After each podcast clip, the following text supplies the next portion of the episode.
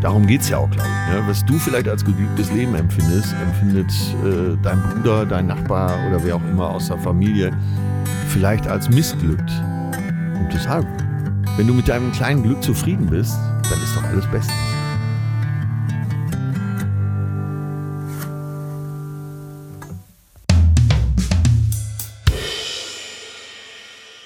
Während ich noch leichte Schlagseite habe, ist er mit festen und sicheren Schritten die Gangway von Bord des Entertainment Tankers gestiefelt. Die goldenen Knöpfe der Uniform schillern das Gesicht Sonnen und Sturm gegerbt. Sein stahlblauer Blick immer am Horizont hängen. Das Schiff immer im Griff und heute auf Landgang. Captain Atze Schröder. Ahoi, Minio. Äh, ja, danke für den Teppich, den du mir gelegt hast. Äh, ich bin, du hast schon recht, ich bin so ein bisschen der Kapitän des Lebens, aber äh, mit meinem eigenen Leben klappt das nicht immer. Ja, aber das ist, äh, das ist so schön. Du bist mit dem großen Tanker unterwegs, äh, immer noch und stehst da fest. Man sagt ja, dass die äh, Kapitäne, je reifer die werden, desto besser kennen die die See.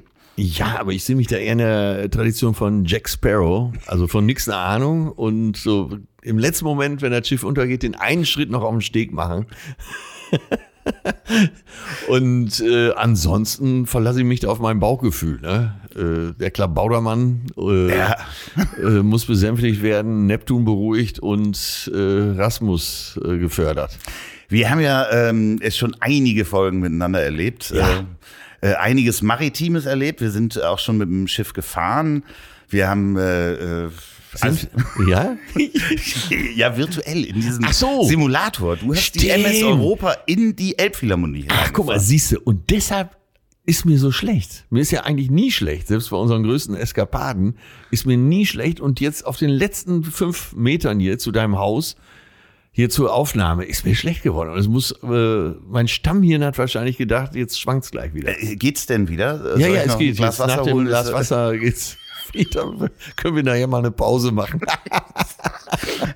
wir sprechen heute mal ein bisschen über Seemannsgarn. Ja, ne? oh ja, jo, ich komme ja aus einer äh, Kapitänsfamilie, da haben wir auch schon mal drüber gesprochen. Du mhm. bist ja Kapitän zur See. Sozusagen. Ähm, ich hatte lange ein eigenes Boot, äh, habe früher viel geschartert, chartert mittlerweile wieder. Ich habe eben gerade noch einen Chartervertrag für einen Katamaran unterschrieben. In zwei Wochen stechen wir in See. Insofern bist du hier äh, an der richtigen Adresse. Weißt du denn, was Seemannsgarn an sich bedeutet? Äh, nee, du, ich, äh, du hast mir ja gesagt, ich soll mich nicht vorbereiten, soll mit dem kommen, was in mir ist. Und äh, ich weiß natürlich, äh, was Seemannsgarn ist, aber du wirst mir die genaue Definition jetzt natürlich hier zu Füßen legen. Naja, also grundsätzlich ist es natürlich Dummtüch, was man redet, oder Geschichten, die man größer macht, was Ja, man irgendwie ja. für, für Wellen erreicht hat oder sonst was. Aber grundsätzlich ist das nämlich, ähm, gehört das zu den Kleintauwerken.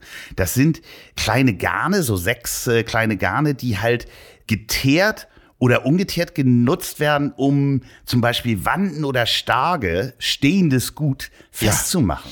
Das heißt, es gibt definitiv Seemannsgarn Ja. und dieser Begriff wird aber auch dafür verwendet für Dummtüchreden. Genau. Und ähm, alternativ kann man aber auch das Hüsingseil, was ich mir nicht nochmal angeguckt habe, aber was wir uns merken auf Ja, jeden Fall, ja, ja. kann man mal als Fachbegriff auch beim Essen einstreuen.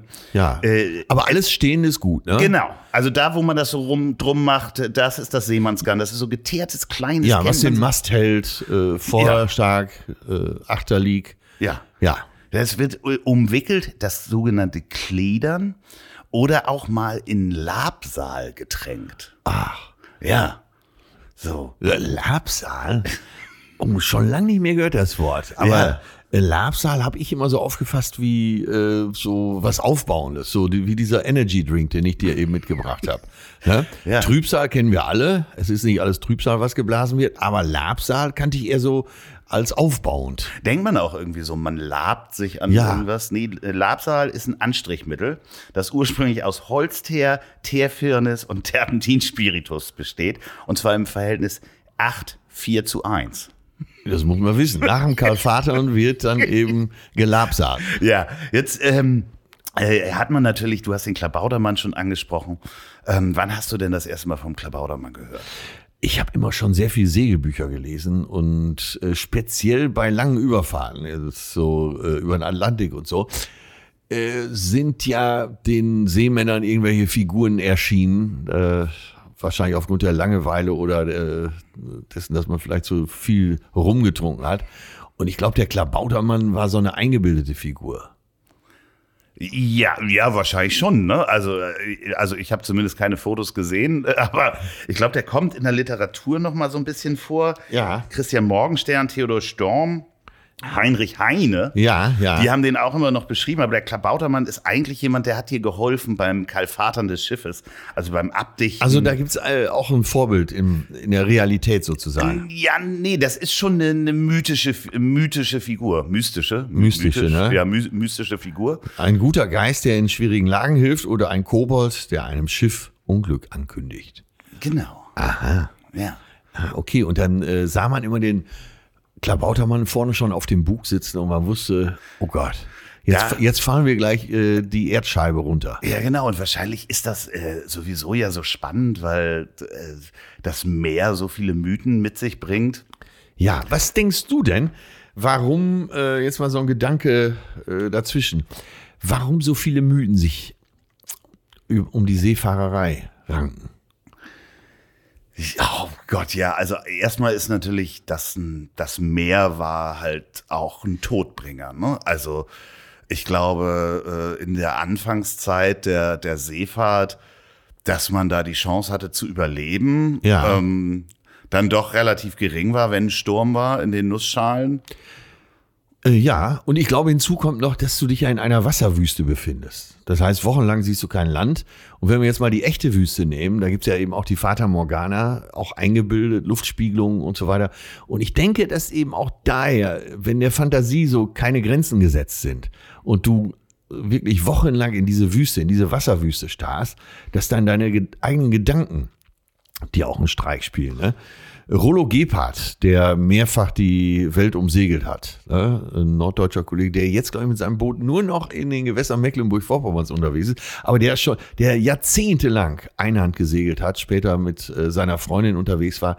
Und er sagte so, wenn er so wochenlang im Pazifik unterwegs war, dann hat er äh, so Gespräche mit sich selbst angefangen. Und er war überzeugt davon, dass er doppelt auf dem Boot war. Er hat wirklich mit sich diskutiert, er hat mit sich gestritten, äh, sich wieder vertragen und so. Und ich glaube, der Verstand spielt einem da wirklich üble Streiche. Und dann bildet man sich bestimmte Sachen eben ein. Und das führt auch zu einer Art Aberglauben wahrscheinlich. Ja, wahrscheinlich. Und du weißt nicht, was unter dir ist. Ne? Also ich meine, Ja, wann hat man angefangen zu tauchen und wirklich, also ich gerade unsere, unsere norddeutschen Gewässer in der Nordsee oder Ostsee zu tauchen, ähm, dass du dir mal was angucken konntest, das kam ja auch wirklich spät, dass du halt diese großen Helme hattest und dann auch mal wusstest, wo ist denn da Grund? Lebt da irgendwie die Seeschlange unten? Oder Ist da überhaupt was? ist da überhaupt Grund? Ja, ja, siehst du. Und dann äh, hat man sich das eine oder andere vorgestellt. Jetzt mal die Frage an dich. Könntest du dir eine Atlantiküberquerung auf dem Segler vorstellen? Ja, schon. Also ähm, ich habe da öfter drüber nachgedacht, Ja, weil ich ja nun auch hier Atlantiküberquerer sogar im Ruderboot im Podcast hatte. ja. Und natürlich ist das auch in vielen Geschichten oder Filmen ist das vorhanden. Ich habe da natürlich Angst vor. Ja. Also so große Wellen und ähm, so diese Monsterwellen, die sich aus zwei Frequenzen hochsetzen, wenn man da mal so was gesehen hat. Ähm, aber grundsätzlich kann ich mir das vorstellen, ja. Wie ist es mit dir? Äh, nee, ich kann es mir nicht vorstellen. Ich brauche schon mal eine Hafenkneipe, da bin ich ganz ehrlich. Also ich verbringe gern mal äh, ein, zwei, drei Tage vor Anker irgendwo in der Bucht, aber dann brauche ich auch schon wieder eine dunkle Hafenkneipe. Äh, Stefan Raab, der ja auch begeisterter Segler ist, der hat ja auch einen eigenen Katamaran und äh, ich, wenn, wenn ich da in der Sendung war, dann haben wir uns nach der Sendung oft stundenlang noch über Segeln unterhalten und äh, irgendwann meinte ich da, ja Mensch, wir könnten doch zusammen eine Tour machen. Ne? Jetzt hatte ich mir vorgestellt, auf seinem Katamaran, so ein bisschen im Mittelmeer oder auf der Nordsee und dann zack, äh, was weiß ich, eine dunkle dänische Hafenkneipe oder auf äh, Mykonos äh, eine Flasche Uso trinken. So hatte ich mir das vorgestellt. Drei Tage später rief Stefan mich an, alles klar. Mensch, zwei Katamarane, zwei Rennkatamarane, der ist ja so ein kompetitiver Typ, ne? der braucht den, den Wettkampf. Ich habe alles klar, Pro7 ist am Start. Äh, Wir haben als Sponsor haben wir BMW und die USB Bank, der UBS heißt, Ja. UBS Bank. Und das hätte bedeutet neun Tage keinen Schlaf.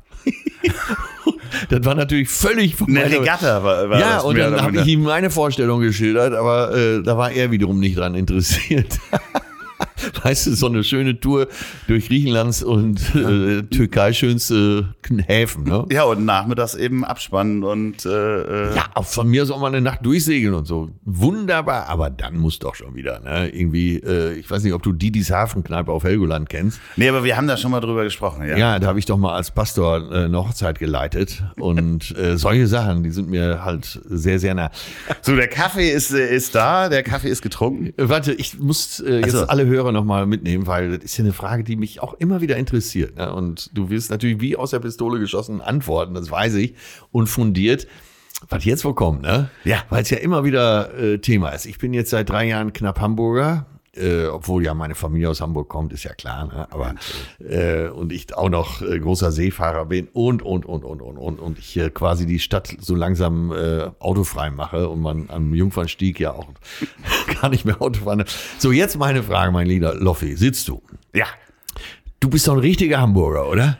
Ich, ich würde sagen, ja. Ja. Hier geboren, hier aufgewachsen und hier lebe ich. Und dein Vater war sogar Kapitän, ne? Ja, nee, ja, mein Vater auch Hobbykapitän, aber die Groß. Äh, Du kommst aus einer Kapitänsfamilie. Genau.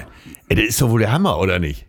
Ja, Mehr Hamburg geht doch gar nicht. ja, richtig. So, guck mal, Tim Melzer behauptet ja immer Hamburger zu sein. ne? Der ist ja in Pinneberg geboren. Ja, das ist ne? kein Hamburger. Der hat aber schon diesen, äh, ich weiß nicht genau, wie er heißt, diese goldenen Schleusenwärter oder wie das. Der, der ist äh, Schleusen, der, der Ehrenschleusenwärter der Stadt Hamburg. Ne? So, dann äh, kommen wir zu Steffen Hensler. Im weitesten Sinne ja auch Koch.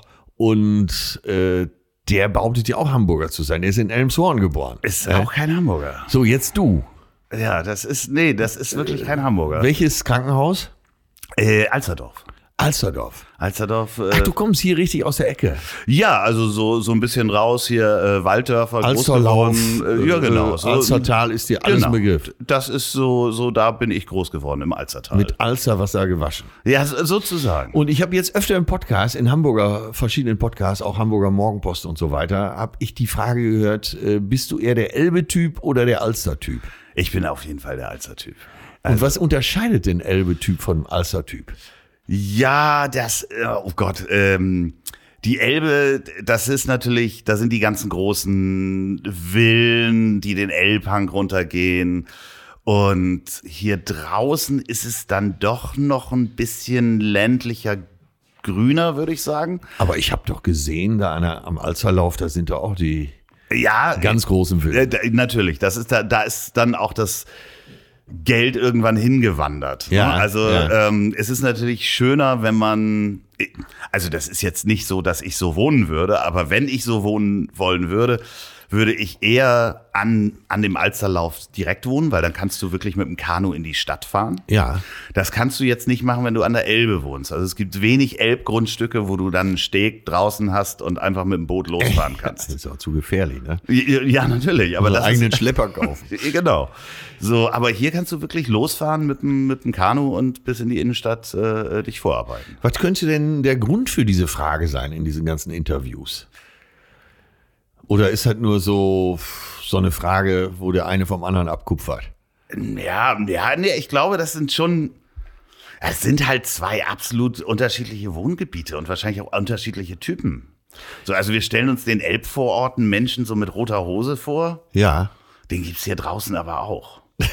Ach so, du meinst äh, so etwas Halbseidner? Äh, Ja, gar, nee, gar nicht nochmal. Nee, nee, so dieser typische 70-Jährige, der die rot, ja, vielleicht fährt er auch einen Jaguar, doch, das ist, und hat auch mal Steuerprobleme gehabt. Okay, und alle zusammen gehen dann auch schon mal in den Jahreszeitengrill im Hotel vier Jahres. Äh, Wahrscheinlich, ja, aber das ist, Habe ich letztens noch gesehen. Ne? Also, ich, also ich vermute, dass es eine Reedersfamilie war. Auf jeden Fall altes Geld. Das sah man äh, am Habitus, an der Aussprache und einfach an allem. Und dann saß er schon mit seiner Frau. Da kam aber noch eine Freundin. Also alle waren deutlich über 70.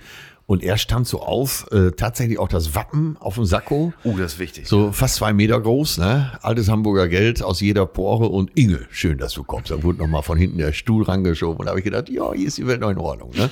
Da wurde direkt die Magnumflasche bestellt. Was das alles kostet, da interessierte auch keinen Menschen. Ja, aber du bist ja, bist ja auch durch alle Kapitäns, äh, äh, nee, durch alle Meere des Entertainments sozusagen durchgeschippert. Ja. Und hast dir das alles immer als Beobachter auch angeguckt, ne? Total. total. Ja, ich wenn das ist ja das, was mich glücklich macht. Ne? Und deswegen kann ich nicht verstehen, dass ich erst jetzt in die schönste Stadt Deutschlands gezogen bin. Schönste Stadt der Welt, Entschuldigung. Du hattest schon ausgeholt. Und es stimmt ja auch.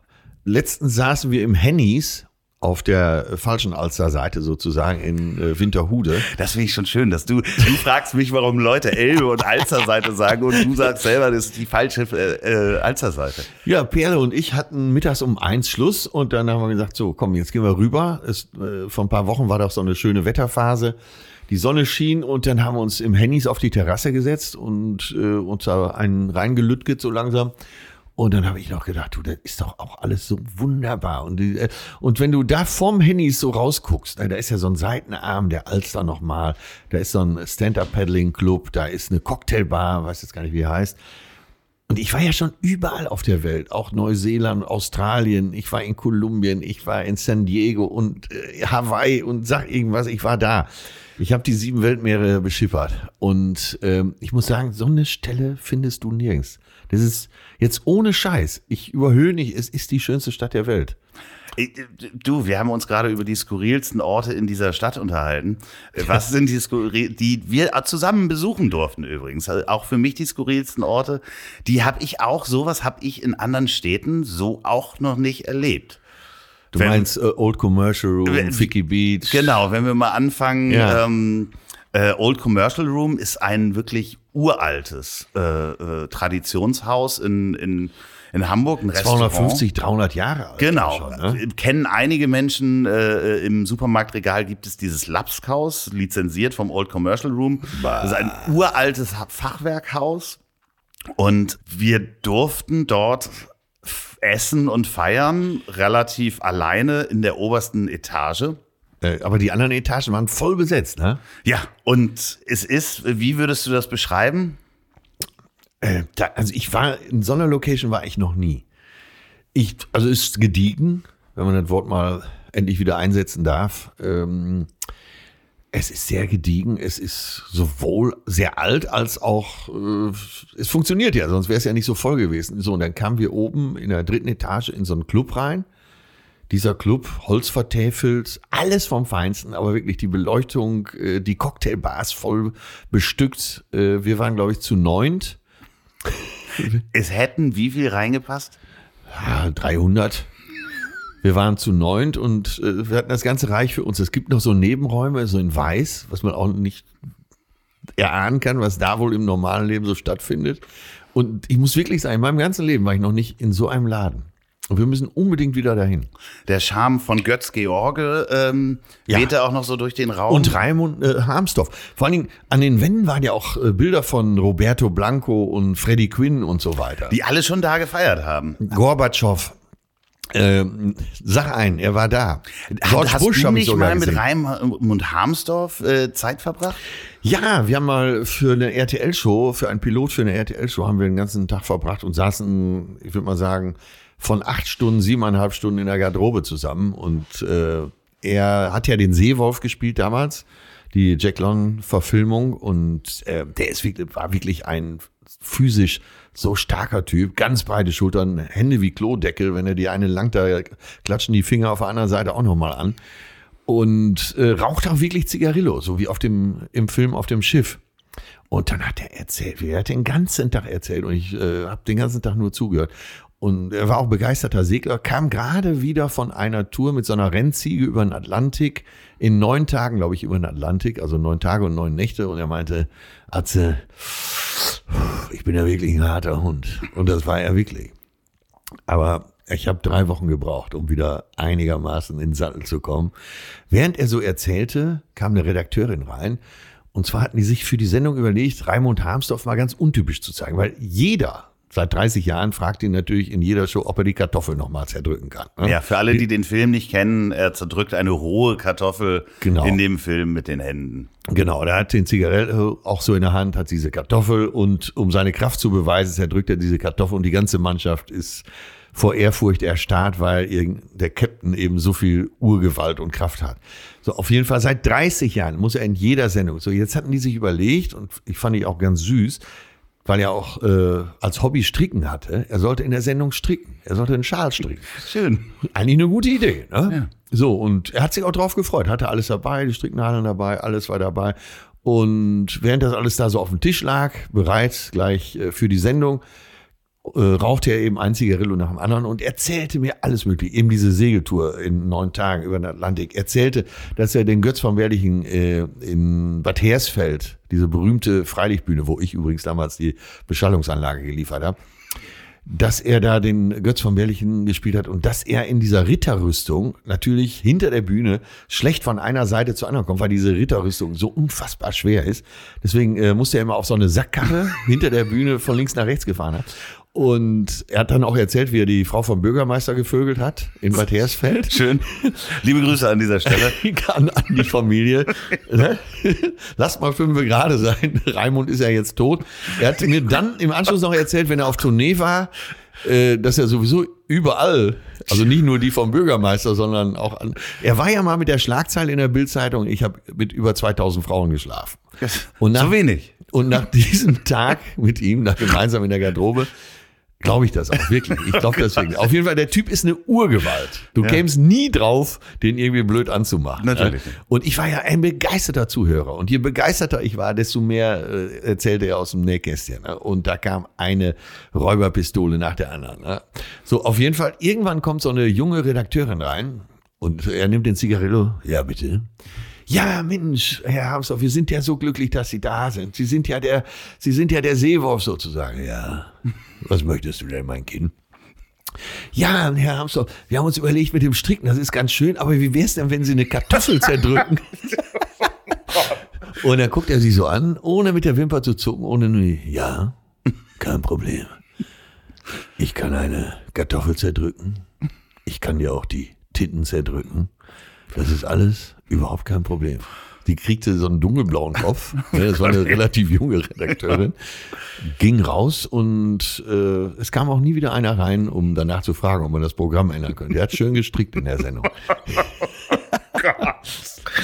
Das ist natürlich, heu, also kann man nicht machen, ne? Menschen darf man nicht bedrohen. Nein, ich, Moment. Also ich habe jetzt nur erzählt, was ich da erlebt habe. Ich, war, ich, war weiß. natürlich auch geschockt. Ne? Ja, ja, natürlich. Ich hatte Angst, dass er mich als nächstes zerdrückt.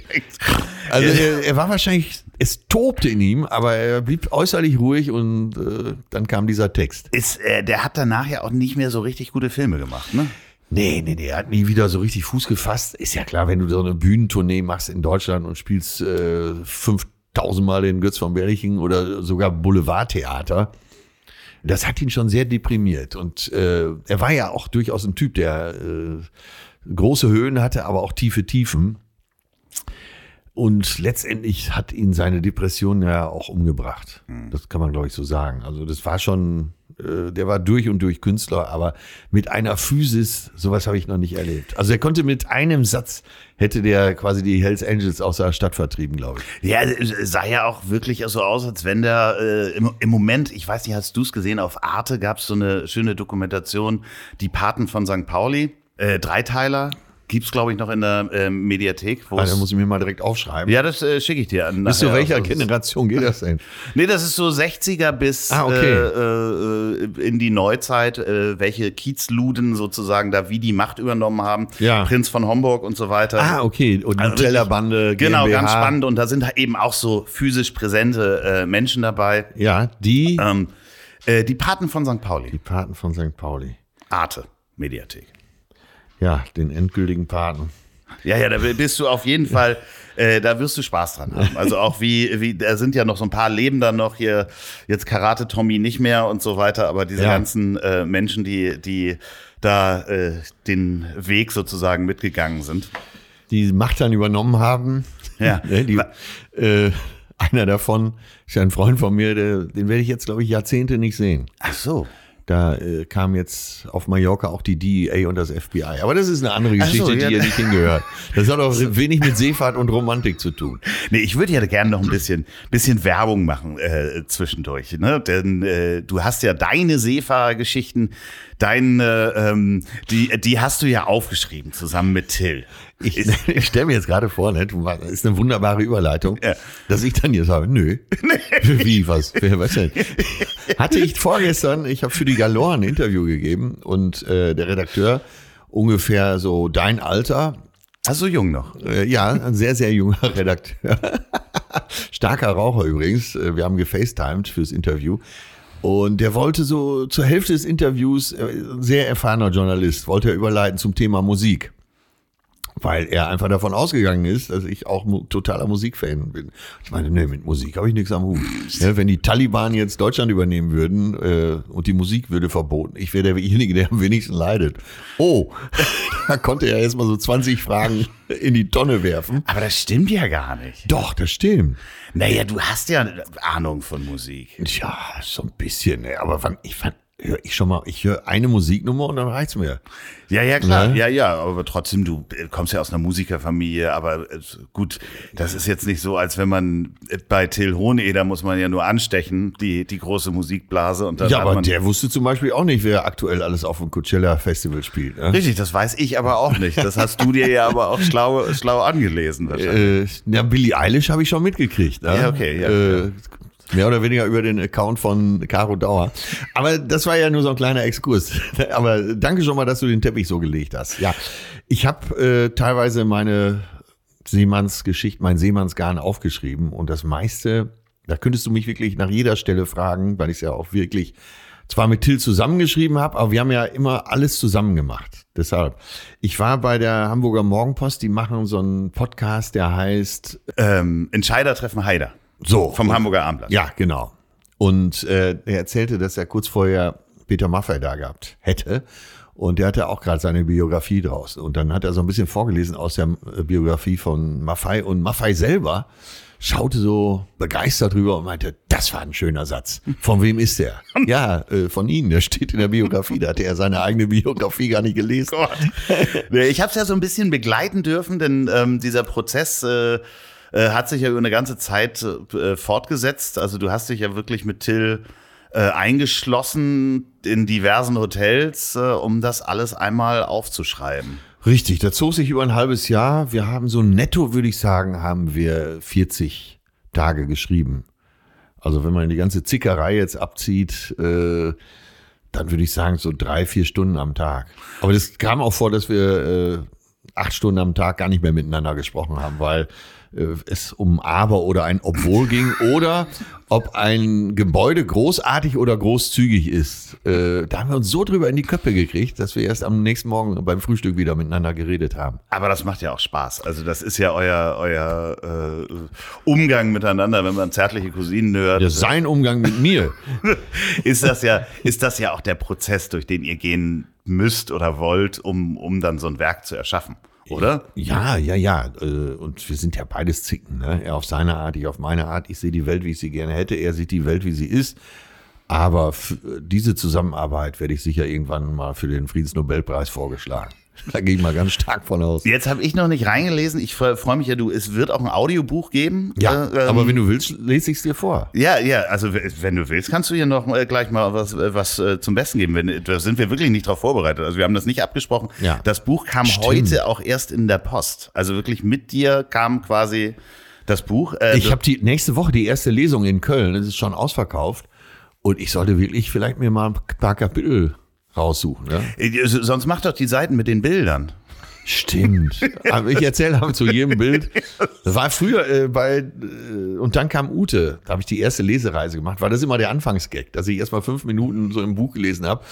äh, Und dann so ins Publikum, ach, ich soll laut vorlesen. Ein ganz billiger Gag, der aber immer gut ankam. Das ist schön. Nee, aber also jetzt mal fernab, wir können auch Pause machen. Hast du Bock, was draus zu lesen? Kann ich machen, natürlich. Ja, also, ja, dann. Ja, äh. ja.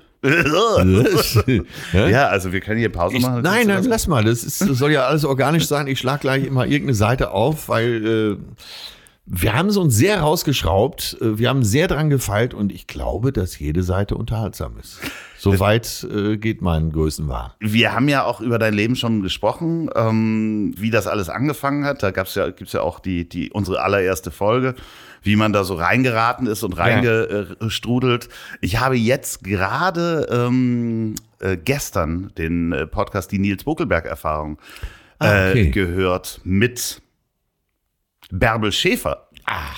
Ähm, ganz, ganz tolles Interview auch. Also Ey, tolles die Gespräch. wird immer wieder unterschätzt, Bärbel Schäfer. Die habe ich auch bei Beisenherz im Podcast gehört. Die ist richtig gut. Ne? Die ist richtig gut, aber sie sagt auch, dass du gerade das Buch veröffentlicht hast. Ach, Und das ist ja äh, lieb. der erste Auftritt von dir bei ihr in der Show nicht erwähnt ist. Also dementsprechend, äh, Ach so, ach so ja. der Äh, ist nicht im Buch. Ja, vor allen Dingen, äh, sie zielt auf einen ganz bestimmten Auftritt ab. Und da waren wir schon als The Proll. Ja. Und da ging es um das Thema Hooligans. Also es waren Hooligans eingeladen und ich sollte so eine Gegenposition einnehmen. Und saß da im Studio neben mir diese ganzen Schläger. Und dann, äh, ja, Atze, was meinst du denn dazu? Nachdem die erstmal erzählt haben, wie Hulen so geht, dass man sich trifft, wie viel Energie da drin ist, wie viel äh, Leidenschaft sich äh, da zu beulen und so weiter drin ist. Zu boxen, sagen sie ja auch. Ne?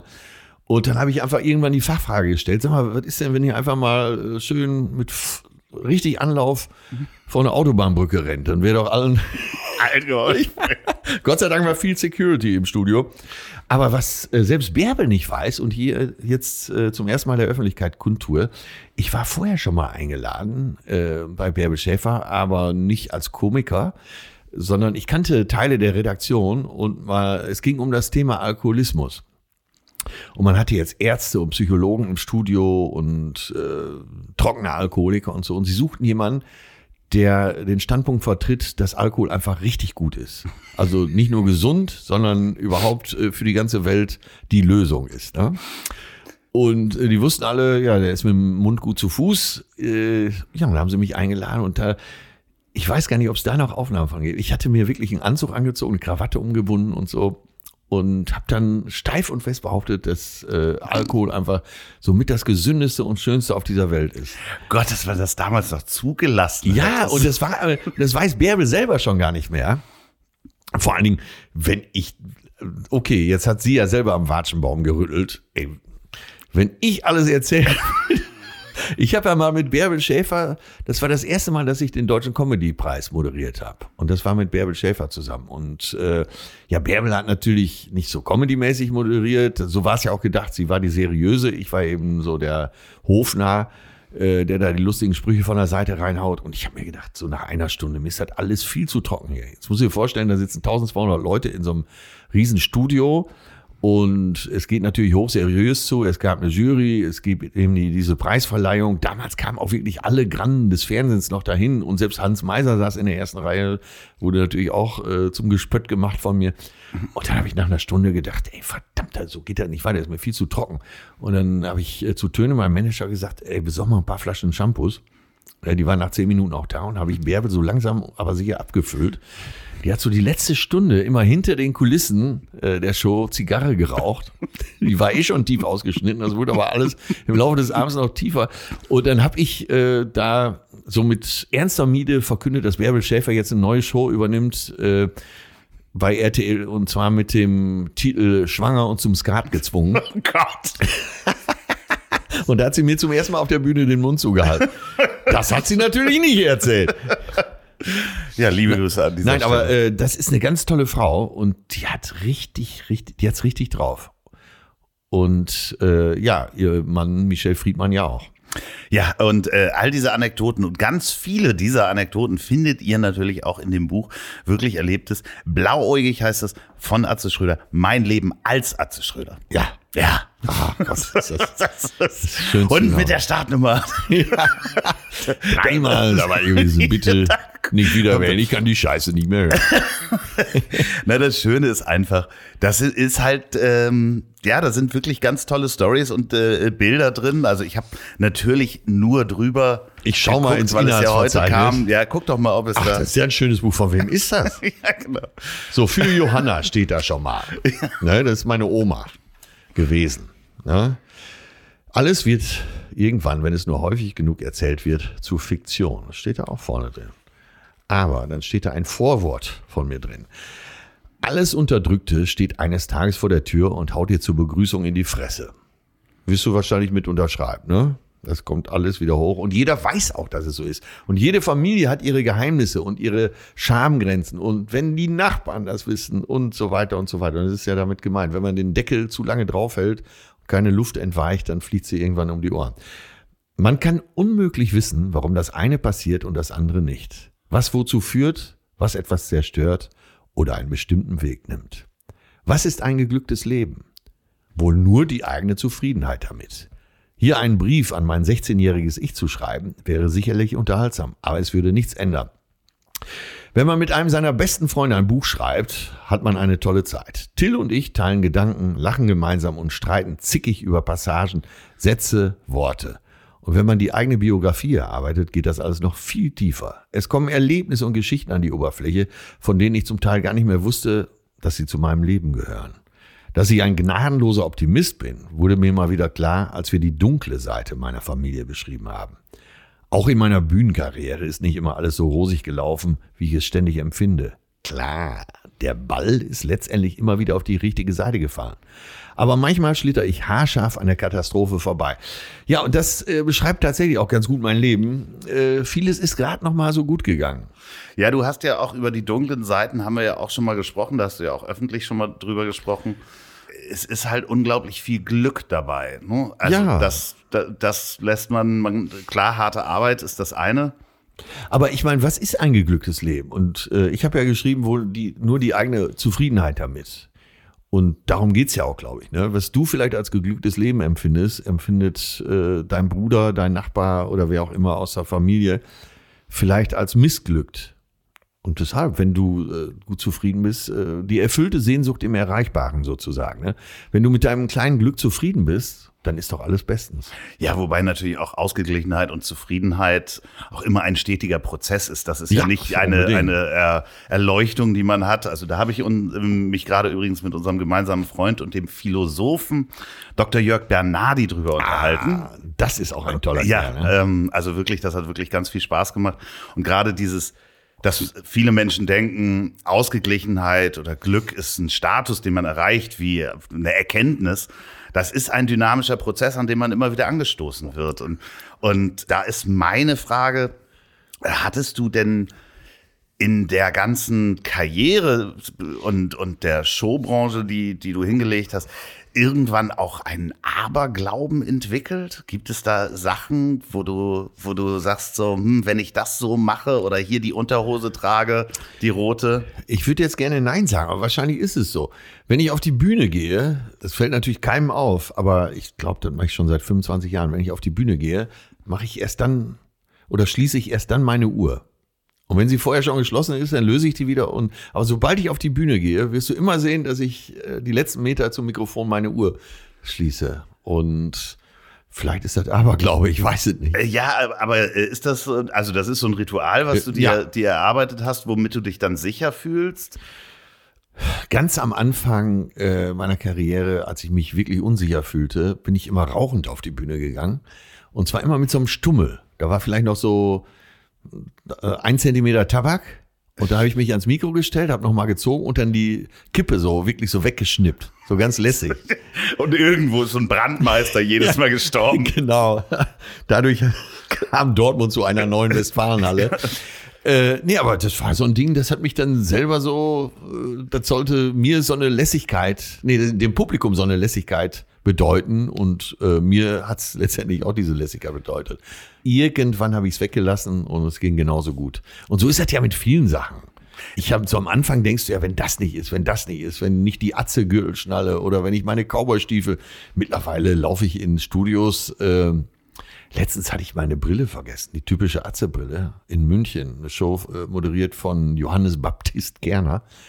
Und es war hochgradig besetzt, so eine Samstagabendshow. Hatte meine Brille aber nicht dabei. Dann hat der Fahrer, der mich abgeholt hat am Flughafen, hat gesagt, ja, ich letzten Karneval bin ich als Atze Schröder gegangen. Die Brille ist so ähnlich. Ich sage, hol sie bitte. Hat er sie geholt, ne? war eine Stunde unterwegs in München. Und dann kam er mit einer Brille wieder, die hatte auch so gar nichts damit zu tun, aber ich habe sie trotzdem aufgesetzt. Und das Einzige, was kam von Kerner war, sag mal, hast du die Haare anders? Ja, das ist auch schön. Aber das ist, das Lustige ist, ich habe mich mit äh, äh Reinhard Remfort darüber unterhalten, über Aberglauben. Ja. In der Folge. Und äh, das ist in der Showbranche, ist das, äh, ja, kennst du wahrscheinlich ja auch, die berühmte rote Unterhose von Silbereisen. Ja, ähm, ich glaube, Schauspieler sind da noch mal extremer. ich weiß, die erste Zeit beim Quatsch Comedy Club, äh, Thomas hat sich ja da oder hat das Ganze eher so als Theater gesehen und da wurde sich immer über die Schulter gespuckt, so dreimal, ne? So, so, so wirklich? Ja, und dann habe ich jetzt aber, bist du doof? Hab so weggeschuckt? Ne? Willst du mich verarschen? Oder? Ja, typisch Musiker, die haben, Musiker haben ja von nichts Respekt, ne? Oder wie geht man auf die Bühne? Ne? Man kommt natürlich immer so, wie die Sonne aufgeht fürs Publikum so, von äh, links auf die Bühne.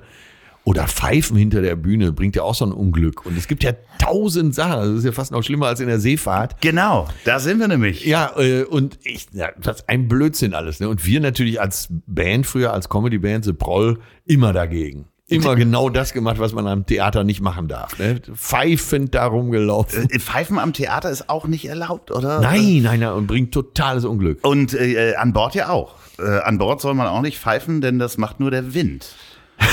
ja, ja, aber es, der Grad ist ja schmal zwischen, äh, wo fängt der Sinn an, wo hört der, äh, wo fängt der Unsinn an?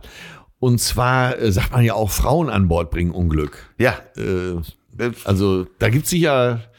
Ich kann mir auch vorstellen, wenn du zwei Frauen mitnimmst mit äh, einer 30-köpfigen Crew von Männern, die über den ist- Atlantik segeln, äh, da kannst du die Hand für ins Feuer legen, dass da Ärger gibt. Ne? Aber ähm, du kennst das ja auch. Äh, es wird ja gesoffen an Bord, das glaubt ja kein Mensch. Dann hast du den Ableger, du hast den Anleger.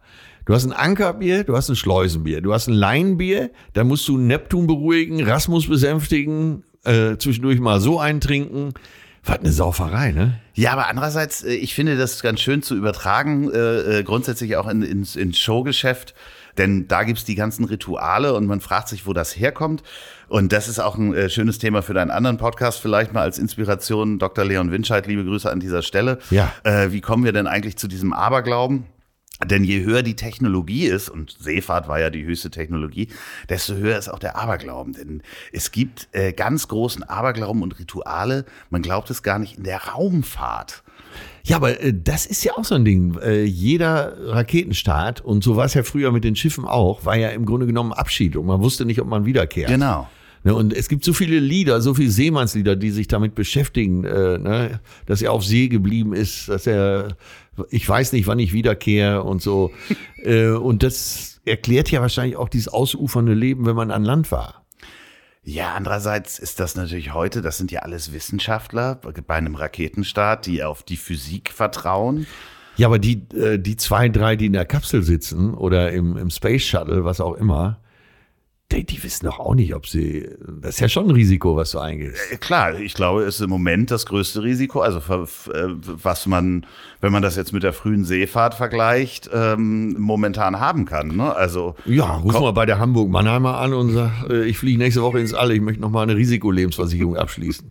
Ja, es gibt einen äh, wunderschönen äh, Ritus, der wird immer noch vorgenommen, wenn man in Baikonur dann zu so einer Rakete fährt und jetzt nicht mit Elon Musk fliegt, sondern so wie es die letzten Jahre passiert ist, dass die, wenn die Kosmonauten, Astronauten da in den Bus kommen, um zur Rakete zu fahren, dann wird immer noch mal an einer Stelle angehalten, weil da Juri Gagarin pinkeln war. Ach, echt? Ja, ja, ja, da hält der Bus dann immer noch mal, da geht niemand raus, sondern da wird dann so noch mal kurz angehalten, weil Juri Gagarin da pinkeln war. Und ich meine, das sind alles Physiker, ne?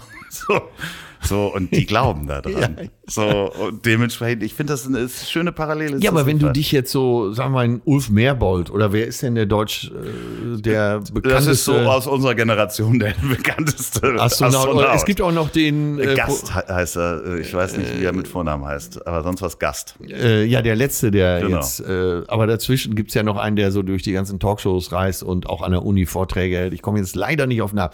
Äh, natürlich auch Physiker, Doktor der Physik und so weiter, wie sie ja fast alle sind. Sonst lassen sie dich ja, naja, okay, jetzt in neuen Zeiten kann jeder mitfliegen, aber früher ließ man die da nicht hoch. Vielleicht denken die auch, wenn der Bus nochmal anhält an der äh, Yuri Gagari-Stelle, dass die denken, naja, komm, es schadet ja auch nicht, ne? Ich mach den Blödsinn mal mit. Ja, ja, richtig, aber das ist, also ich habe so ein paar Dokumentationen geguckt, auch von den Menschen, die jetzt gerade bei, bei Elon Musk für die Raketenstarts da zuständig sind. Und die haben alle sowas, auch so Socken oder wie du es halt hattest, ne, die, die ähm, Atze-Stiefel oder, oder ähnliche Rituale, die du dir in der Unsicherheit dann geschaffen hast, um sicher zu werden. Wahrscheinlich Hast du so viele Raketenstarts in deiner äh, Karriere äh, hingelegt? Weißt du eigentlich, dass ich, ich meine, das gehört jetzt gar nicht zum Thema, aber beim 100. Raketenstar, Raketenstart in Cape Canaveral war ich dabei. Ach was? Ja, und zwar durch Zufall. Meine Schwester wohnt ja schon lange in den USA und dann äh, waren wir Richtung Florida unterwegs, ich mit meiner damaligen Freundin. Und dann waren wir im selben Hotel, wo die ganzen Gäste untergebracht waren, eben zum 100. Raketenstart. Den haben wir dann mitgemacht, saßen auch auf der Tribüne, ich habe uns da reingelabert.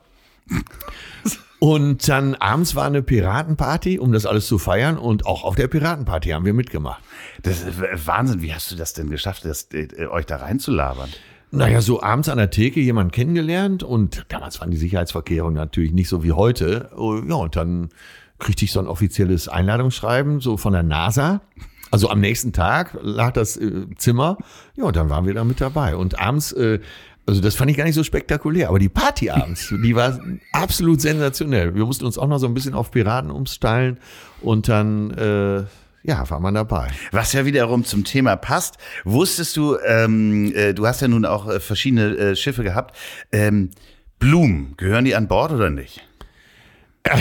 Ich würde sagen, nein. Nee, ne? Also Blumen auf Segelyachten bringen auch Unglück. Man weiß nicht warum. Aber es ist total im Trend mittlerweile auf großen Yachten quasi so einen Dachgarten anzulegen. Ach so, also ja, tatsächlich auch kleine Bäumchen und so weiter. Jetzt zur Selbstversorgung. Wenn man dann schon die äh, äh, hunderttausende äh, Liter Diesel raushaut, Naja, die kann der Abramowitsch aber sich auch mal den Zitronenbaum zwischendurch angucken. Die Dilba, eine der äh, fünf großen Yachten der Welt, äh, gehört zum russischen Oligarchen, lag ja jetzt hier lange im Hamburger Hafen, war ja auch in dem großen, im Dock 1. Ja, Äh, Blum und Voss. Blom und Voss, genau hier in Hamburger Hafen. Und äh, den Kapitän der Dilba, den habe ich kennengelernt vor drei Jahren auf der Bootsmesse in Düsseldorf. Da sind wir zusammen versagt. Ganz netter Holländer, der ging dann ein Jahr später in den Ruhestand. Der hat 30 Jahre, glaube ich, geskippert. Hatte ein traumhaftes Leben, weil die verdienen ja alle gut, geben nichts aus, gar nichts. Kriegt man ja Essen, kriegt man auch noch an Bord. Äh, hatte ein tolles Leben und was du verdienst da so als Captain ist ja Offshore, das heißt, du musst auch keine Steuern zahlen. Also der war sehr gut gelaunt und ist anscheinend noch rechtzeitig wirklich in den Ruhestand gegangen und der hatte 99 Leute Crew. Wahnsinn. Und er sagte, manchmal wird's eng, wenn wir viele Gäste an Bord haben. Ja, das kann ich mir vorstellen. So, da gibt's noch einen Aberglauben. Hast du eigentlich ein Tattoo? Ich, Nee. Nee, ne? Gar Nee, nicht. nee, Also auch nie gemacht, auch nie Lust dazu gehabt. Nee, da bin ich zu sehr Landratte, würde ich sagen. Also äh, Goethe hat ja immer gesagt, die Haut ist der Rucksack des Lebens und da lasse ich mir keine Löcher reinmachen. Und wenn du eins hättest Ja. als Seefahrer, dann hast du ja immer gerne äh, einen Anker. Also ist ja eins der Symbole und der muss. Einzig soll noch? Ähm, ja, wenn, dann sehe ich Ja, einen Anker auf jeden Fall. jetzt kommt wahrscheinlich, wo die Spitze hin zeigen muss. Ne? Genau, nee, äh, man muss ähm, bei aufrechter Körperhaltung muss der immer senkrecht sein, damit das Glück da nicht rausfällt. Ah, Finde ich eigentlich auch ganz schön, dass man sich das mal merken kann, wenn man mal so einen Anker sieht. Ja, mein Patenkind, was ja auch gleichzeitig deine Freundin ist, also äh, dein Kumpel, so, So. Äh, die hat den Anker aber mit Spitze zum Körper. Ja, da. Kannst mal sehen, wie oft die die Arme oben hat vor Begeisterung. Und ähm, hast du schon mal am Mast gekratzt? nee. Weißt du, was das bedeutet, wenn man am Mast kratzt? Also könnte man jetzt auch den ein oder anderen Spruch drüber machen Ja, okay. über Matrosen am Ja, wir Mast. kommen gleich zum Mastmatrosen. Ja, Ja. Äh, nee. Der, ähm, bei Flaute, wenn du da entweder ähm, äh, sollte eine Frau, da ist sie wieder, Frau bringt eigentlich Unglück, am Mast kratzen oder man selber mit einem rostigen Nagel, dann bringt das Wind. Aber du kannst mal sehen, was die für einen Scheiß geglaubt haben. Ja, ja, früher, klar, Ne? das ist, Äh, ja, aber Mastmatrosen kennst du auch, ne? äh, also äh, ich kenne Matrosen am Mast. Ja, aber es gibt Mastmatrosen sind Sackratten. Ja, genau, das Ja. ist, äh, ich habe Ja. Matrosen am Mast, ich muss mal zum Arzt. Ja, ja, und deswegen, die, ja, die genau. Läuse selber nennt man Mastmatrosen. Ja, genau, ja, ja, das, Ja, okay, da haben wir das ja, ne? Äh, so, und dann äh, weiß ich gar nicht, ähm, äh, wusstest du, äh, was mit, mit, wie man denn, dass man ungetaufte Schiffe sollte man nicht fahren, bringt ja Unglück. Ja, ja. So, und äh, weißt du, wie man ein, ein Schiff umbenennen könnte? Äh, also Umbenennung bringt ja sowieso schon mal Unglück. Ja. Ne? Aber es gibt, glaube ich, ein Prozedere, wenn man das überhaupt macht, was eingehalten werden muss. Ich glaube, man muss raussegeln erstmal. Ja, das ist schon mal richtig. Und was, äh, da draußen muss man was machen? Also du musst irgendwas, wo der alte Name drauf ist, versenken im Meer und dann Ah, musst okay. du ähm, Zum Beispiel ein Beiboot, wo der Name drauf ja ist. oder das Schild mitzunehmen. Ja, und ja. dann fährst du da rückwärts drüber und musst dann Ach, genau, rückwärts muss man drüber segeln. Ne? Genau, du musst darüber segeln, um dann auch die. Ähm, äh, es gibt da ein Wort für, Moment, das habe ich nämlich nicht Rasmus, sondern es gab diese, diese ähm, in der Mythologie hat eine, die Heckschlange, ein Schi äh, eine Schlange sich an dem Schiff immer festgebissen und äh, es begleitet und das musst du einmal trennen. Die muss einmal getrennt werden, sonst ist die böse. Also ob die ganzen Filipinos, die jetzt gerade mit dem Containerschiff hier reinfahren, jemals davon gehört haben, darf man es bezweifeln. es, ne? es ist einfach, auf jeden Fall ist es sehr, sehr viel. Äh, Es gibt sehr, sehr viele Mythen und äh, sehr viele, äh, äh, ja, Aberglauben. Vor Gericht und auf hoher See sind wir alle in Gottes Hand. Und ich glaube, damit hängt es eben auch zusammen. Äh, Du brauchst viel Gottvertrauen, um da rauszugehen. Und du weißt ja wirklich nicht, was passiert. Du siehst ja, selbst die größten Schiffe brechen teilweise auseinander. Ähm, Jetzt sind, glaube ich, mindestens 80 Prozent, ich glaube über 80 Prozent der weltweiten Seeleute sind Filipinos. Die Ja. sind wohl besonders gut dafür geeignet. Ob die jemals davon gehört haben, wage ich wirklich zu bezweifeln. In Palma de Mallorca, ne, nahe der äh, großen Anleger da, da ist ja auch ein Handelshafen, da gibt's eine Kneipe, die heißt Klein Manila. Ja. Ne? Und in dieser Kneipe kriegst du alles, was du sonst nirgendwo kriegst, ne? um das mal vorsichtig auszudrücken. Ne? Und ich glaube, wenn du den mit äh, nicht Pfeifen an Bord und so kommst, die wissen wirklich nicht, was du meinst. Ich denke, dass die auch äh, komplett andere Riten haben. Also dass ich glaube, dass die, der Mythos auch da ist. Ne? So, so Voodoo-mäßig. Äh, Ja, aber das ist ja dann mit dem Einbaum da raus, wenn du dir das anguckst, teilweise die Insel, Inselvölker, die dann ja auch ganz andere Götter in der, in der See hatten und äh, aber trotzdem ist das ein, ein äh, weltweit durchgehender Mythos, weil wir es ja auch immer noch nicht wissen. Also wir wissen ja Na, immer noch ja. nicht, was da unten ist. Nein, aber es gibt ja zum Beispiel, also nehmen wir mal das Thema Navigation. Ne? Wir mit GPS haben natürlich gar kein Problem mehr. Aber man weiß gar nicht, wie die Urvölker äh, noch vor den Wikingern sozusagen, wie die navigiert haben. Wie sind die Maori äh, zum Beispiel nach Neuseeland gekommen? Keiner weiß es. Ne? Das sind ja alles äh, Naturvölker gewesen und die haben sich irgendwann auf die Reise gemacht. Und wie die navigiert haben, weiß bis heute kein Mensch. Ja, da gibt's ja auch bei den Wikingern dieses Mondstein. Ich weiß nicht, ob du das mal, das war so ein halb äh, durchsichtiger Stein, wo man dann nachts noch irgendwie die Sterne durchsehen konnte. Ich, ich krieg's nicht mehr zusammen, aber äh, das haben sie jetzt irgendwann vor ein paar Jahren mal rausgefunden, dass das wirklich so war. Das war Ja. vorher dann auch nur ein Mythos. Ein frühes iPhone sozusagen. Ja, ich würde auch sagen. Aber du bist ja nun auf, äh, wie gesagt, den Ozeanen der, der, ich, ich versuche noch mal so eine Überleitung. So eine, Sailing on the seven seas to you. ja, genau. Das Entertainment weit gesegelt. Oh ja, du. Ja, hast Im. Brackwasser des Entertainments. ja, immer tief. Was ist denn Brackwasser? Genau, da waren wir ja noch. Ich würde sagen, Brackwasser ist einfach verschmutztes Wasser. Aber, äh, nee, warte. Nee, Wir ja, hatten das letzte ja, Mal, glaub ich, ich. ich glaube, ich bin nah dran. Es ist das Wasser, was unten äh, in der äh, Bilge, früher sagte man Bilge, äh, schwamm. Das war meistens sehr dreckig, weil du kriegst ja die Bilge oder Bilge nie ganz trocken. Früher hieß es auch, äh, wenn man dich bestrafen wollte, äh, eine Woche Bilge lenzen. Und ich vermute, das Wasser, was da unten rumschwimmt, weil es ja auch so verschmutzt, das ist das Brackwasser. Das tut mir so leid. Ich, ich wünschte, das wäre wär wahr. Klingt gut, ne? Das klingt richtig gut und es wird ganz oft so falsch benutzt. Aber Ja. Brackwasser ist wirklich die Mischung aus Salz und Süßwasser in Flussmündungen. Also das muss gar nicht schmutzig sein. Oh, verstehe, verstehe. Ja, ja. mal sehen, wie sich solche Begriffe verselbstständigen. Ja, ja, ne? ich habe das neulich auch irgendwo gehört und dementsprechend wollte ich da jetzt auch nicht so klugscheißerisch rüberkommen. Bin ich aber. Ja, ja, das ist ja auch wichtig. Ja, ich will ja hier auch wieder schlauer rausgehen, als ich reinkam. ja. gut zu wissen. Ich bin ja auch so ein kleiner Klugscheißer, das kann ich gut gegen äh, den einen oder anderen verwenden. Wir, wir haben uns ja vorgenommen, ähm, wir werden noch mal wieder eine Abenteuerfolge machen. Also das Programm ist heute ausgearbeitet worden. Ja, ja. Ähm, ich äh, äh, freue mich wirklich sehr, dass das Buch so gut läuft. Hört mal bitte in die Podcast rein. Und zwar Zärtliche Cousinen, Betreutes Fühlen. Zwei komplett unterschiedliche Podcasts. Mega erfolgreich, muss man sagen. Nie von gehört. ja, genau. Dann hast du ja auch noch ein Buch geschrieben. Habe ich ein Buch geschrieben? Schöner Satz. Von wem ist der? Von dir. Ja, genau. Ah, okay. Blauäugig mein Leben als Atze Schröder. Das kann ich euch wirklich an, ans Herz legen. Ich werde äh, demnächst, du hast das alles schon eingesprochen, ne? Ja, ja, das ist alles eingesprochen, kommt in der ersten Juniwoche. 2. Ja. Juni kommt es, glaube ich, auf den Markt. Ja. Und äh, dann kann man meine Seemannsstimme auch unter der Bettdecke genießen und äh, sich den feuchten Träumen hingeben. Ein Thema möchte ich mit dir noch ansprechen. Ja, das kann ich dir nicht äh, ersparen, und zwar äh, Klaus Störtebecker. Ja, oh, da genau. Das Schönste kommt zum Schluss. es gibt ja verschiedenste Theorien zu Klaus Störtebecker. Ne? Und weißt du eigentlich, wo der Name Störtebecker herkommt? Oh, ähm, irgendwas klingelt bei mir. Ähm, aber nicht wirklich, ne? Also äh, so ganz rudimentär, wir wollen ja hier auch keinen langweilen. Äh, Klaus Störtebecker war ja so eine Art Pirat, Freibeuter, Lebemann, Verbrecher, kann man.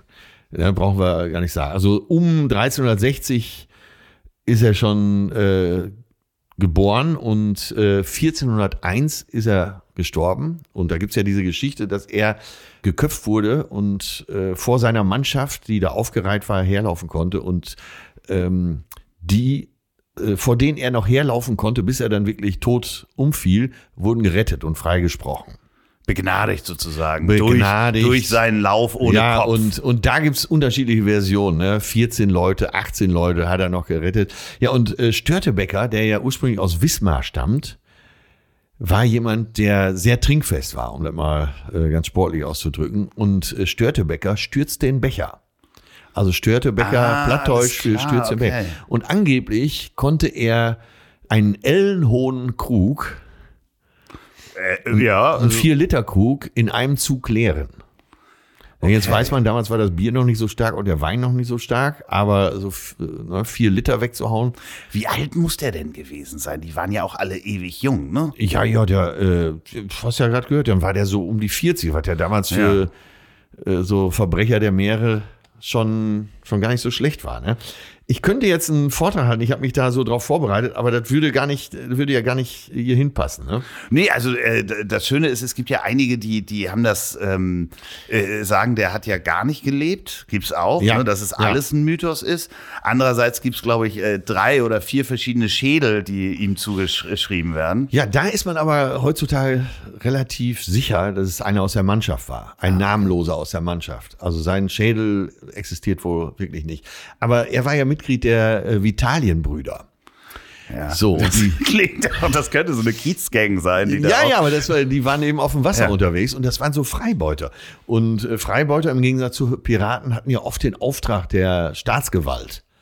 Ne, entweder äh, der Dänen äh, in dem Fall oder vielleicht auch äh, eben äh, der Deutschen von Ost, äh, von an der Ostsee von äh, Wismar aus und die Vitalienbrüder, äh, die Namen, ich könnte jetzt klingende Namen vorlesen, die haben die Ostsee, teilweise auch die Nordsee ganz schön terrorisiert. Das Gute war, die kriegten dann so Aufträge wie erobert mal Gotland zum Beispiel. Das war ja eine Zeit lang in der Hand der Vitalienbrüder. Und die kosteten die Herrschenden überhaupt keinen keinen Lohn. Was sagt man auf See? Kein, so, so, soll, nee, äh, äh, Heuer. Heuer. Die kosteten Heuer. keine Heuer, weil die haben sich natürlich selber versorgt. Klar. Und die haben dann teilweise äh, Kaufleute sowohl auf See als auch an Land überfallen. Teilweise haben die da äh, super reiche Kaufleute überfallen und haben so alles mitgenommen und haben das dann in Rostock wieder verscherbelt. Und da hat ja keiner was dagegen, weil da konntest du eine goldene Uhr sag mal, für äh, eine kleine Mark konntest die erstehen, Taler. Und das hat lange gedauert, lange, lange gedauert. Die Geister, die man damals rief, eben die Vitalienbrüder, das war, ähm, ja, das war so eine Gang der Meere, ne? die Hells Angels der Meere zu der damaligen Zeit. Und die Hanse hat sich ja unter anderem deshalb gebildet, um äh, den Paroli bieten zu können, was sie nie ganz geschafft hat. Äh, man weiß anhand der Ausgaben aus der Zeit aus dem Hamburger Senat, dass Kaufleute und äh, Ratsmitglieder nach Helgoland, wo sich äh, zum Schluss die Vitalienbrüder verschanzt hatten, ausgesandt wurden, um die da zu beseitigen. Ach so, ich dachte, um zu besänftigen, um die zu bezahlen. Ja, teilweise besänftigen, aber die, die hatten natürlich auch ihre Verbündeten an Land und man hat natürlich irgendwann gemerkt, äh, da kommen wir mit äh, guten Worten nicht weiter, die müssen wir eliminieren. Und äh, einer der Vitalienbrüder war eben Klaus Störtebecker und ja, den hat man ja schließlich auch irgendwann gepackt. Und liebe Kinder, wenn ihr davon hört jetzt, ne, ihr merkt, das geht alles nicht gut aus. Wo sind sie geblieben? Die Wer- Werdet keine Piraten. ja, Aber wir nehmen, wir nehmen die Geschichte einfach mit auf die nächste Tour und dann gehen wir mal die Vitalienbrüder und Ja, ihre, ja. ihre äh, ähm, äh, Verbrechen und äh, glorreichen Geschichten durch. Oder? Ja, ich habe sogar mal ein Buch gelesen, würde ich dir zuliebe dann nochmal lesen, Gold und Galeon. Äh, Da hat sich jemand, auch aus Rostock stammend, komme jetzt gerade nicht auf den Namen, hat sich überlegt, wenn doch früher so viele Schiffe unterwegs waren mit Gold, so in der Karibik, vor Ja. gerade vor Kuba, äh, ist ja viel gesunken, dann muss da ja noch jede Menge Gold liegen. Und es gibt ja riesige Firmen, die mit neuester Technik da auf und ab fahren, um äh, diese alten gesunkenen Schiffe wieder aufzutreiben. Und man weiß vor äh, Cartagena, äh, das ist die schönste Stadt in der Karibik, äh, Kolumbien, Karibikküste, da war ich sogar vor vier Jahren noch. Da äh, ist ein Schiff gesunken, die San Jose, die hatte drei oder vier Begleitschiffe, weil die so einen Schatz an Bord hatte, der, wenn er jetzt gehoben wird, tatsächlich 17 Milliarden Wert hat. Das habe ich neulich, habe ich mich da auch mal mit beschäftigt. Ja, ja. Äh, der liegt da noch, weil man sich noch nicht einigen kann. Ne? Also die äh, eine riesige Bergefirma, amerikanische äh, Bergefirma, ist damit beauftragt worden vom Staat Kolumbien. Als das Schiff jetzt erstmal gefunden wurde, passierte natürlich Folgendes: Das ist alles unser. Hm, klar. Und man streitet noch. Also es liegt da alles noch. Und äh, Gold und Galeon hat aber dann noch äh, Nachfahren der Piraten von damals aufgespürt. Äh, K- also Nachkommen von Blackbeard und Co. Und die leben teilweise noch da in irgendw auf irgendwelchen Inselchen und äh, Teilweise auch ganz gut noch. Da, äh, ja klar, Also, haben da da- große Familie mittlerweile, aber es sind alles direkte Nachfahren der Piraten. Also es ist so ein spannendes Thema. Den größten Pirat hatten wir heute hier, der war auf der Piratenparty im Cape Canaveral und hat sich da eingeschlossen. Stimmt, eine Piratenparty. Jetzt fällt es mir überhaupt auf. Ist mir eben gar nicht aufgefallen, diese Verbindung. Ja, ja doch, doch. Äh, das ist immer wieder schön, dich hier zu haben. Ist, ich freue mich so, dass das so funktioniert hat, dass wir das kurz vor der Sommerpause hier Ja. noch hingekriegt haben, dass du mich hier als äh, Popeye besucht hast. Ja. Und äh, dass wir einmal durch deine deine und äh, die Seefahrergeschichten durchgehen konnten. Du weißt, wir sehen uns sowieso wieder, hören uns wieder. Ich spüre, dass ich hier immer einen Heimathafen Richtig. habe. Und lass mich zum Schluss noch eine Weisheit anbringen. Ein Schiff liegt am sichersten im Hafen. Doch dafür ist es nicht gebaut. So, und jetzt zum Abschluss noch Werbung in eigener Sache. Wenn ihr noch eine Produktion der Bonnywurst Productions hören wollt, dann hört doch mal rein in den Podcast, den ich zusammen mit Olli P. mache. Ich hab dich trotzdem lieb. Erscheint jeden Montag, gibt's überall, wo es tolle Podcasts gibt. Ich hab dich trotzdem lieb mit Olli P. Vielen Dank, gute Nacht.